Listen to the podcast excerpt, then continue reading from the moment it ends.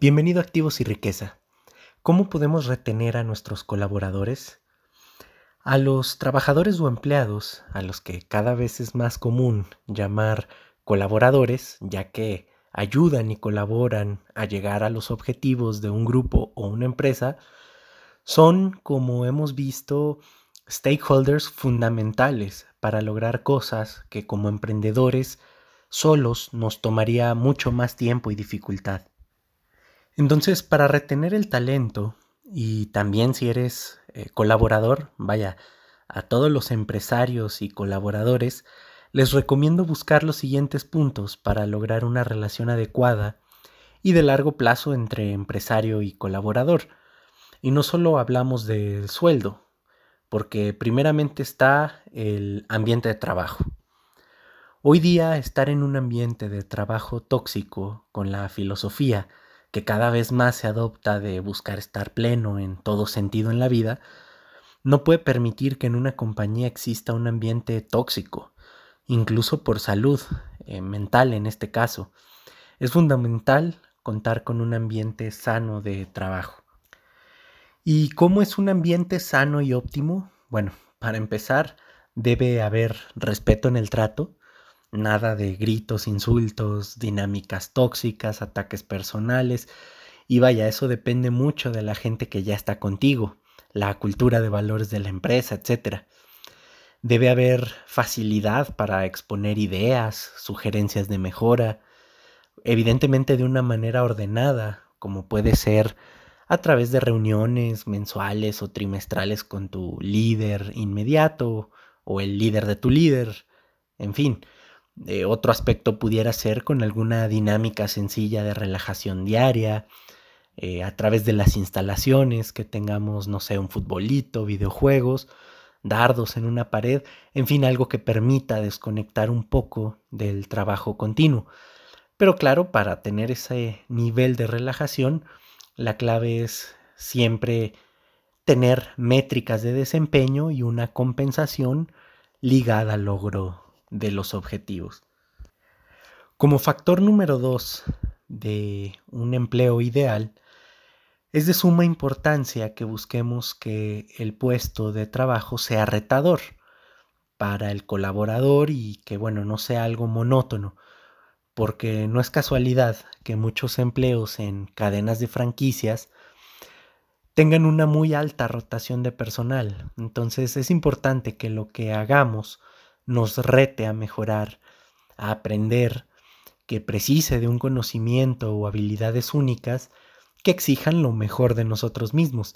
Vaya, los emprendedores y los intrapreneurs, que son los emprendedores dentro de una empresa, sabemos, por ejemplo, lo que es sacar un negocio nuevo y son tantos retos que si lo sabemos disfrutar, pues tendremos ese reto personal garantizado.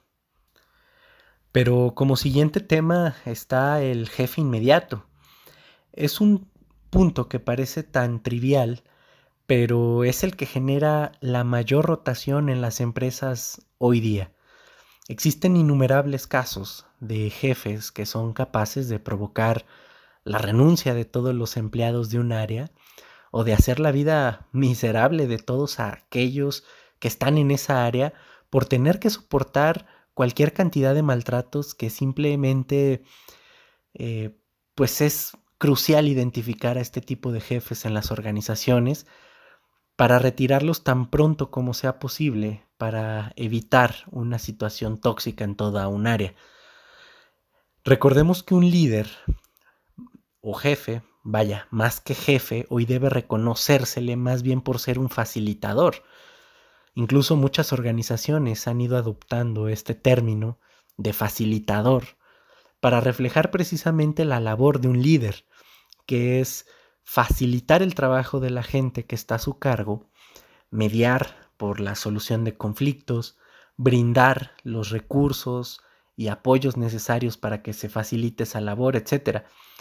Es importante que ese líder inspire con el ejemplo de lo que dice, que lo haga, y vaya, que tenga una visión clara de a dónde va el área y la empresa, qué es lo que se espera del equipo de trabajo Y vaya, evidentemente que tenga metas eh, ambiciosas para el equipo, pero que sean alcanzables y que brinde, en resumen, ese punto de apoyo, guía, ejemplo, visión que necesita pues cualquier equipo de trabajo.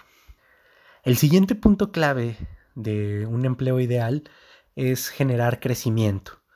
Crecimiento en responsabilidades, en los puestos, a través de una estrategia de sucesión para ti como colaborador y para la empresa, que garantice que cuando algún puesto clave o algún líder por alguna circunstancia se retire, se tenga alguien con capacidades similares o incluso mejores que la persona que estaba en ese puesto para suplirle.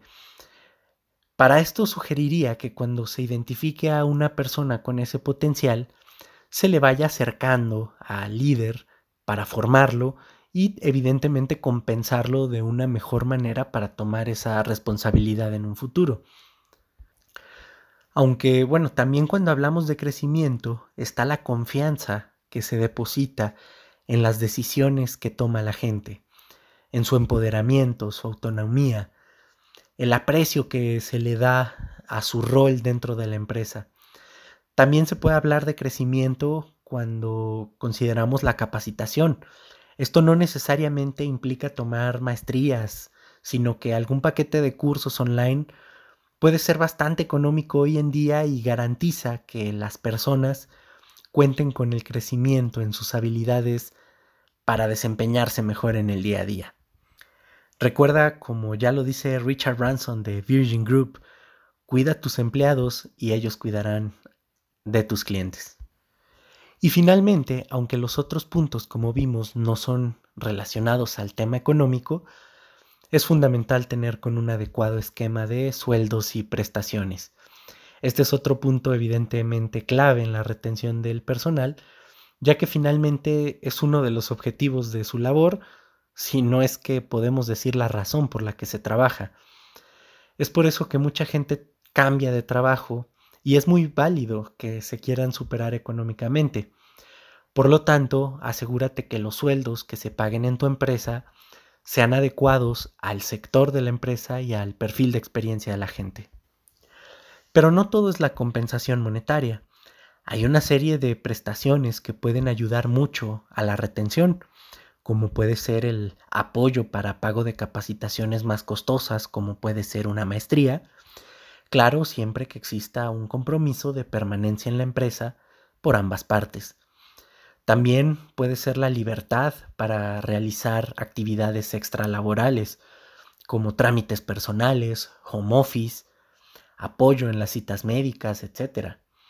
Hay otro tipo de prestaciones como pueden ser el uso de gimnasios, instalaciones adecuadas o bien una de las más utilizadas por su efectividad es el fondo de ahorro, donde por ejemplo se pone un bono por permanencia y en la medida que aumente ese tiempo de permanencia del colaborador en la empresa, ese bono va creciendo en su valor, hasta que llega un punto donde mucha gente con eso se siente muy comprometida a permanecer en la empresa. En fin, ideas hay muchas. Lo importante es medir ese ambiente interactuando con el equipo de trabajo a través de los líderes de la empresa.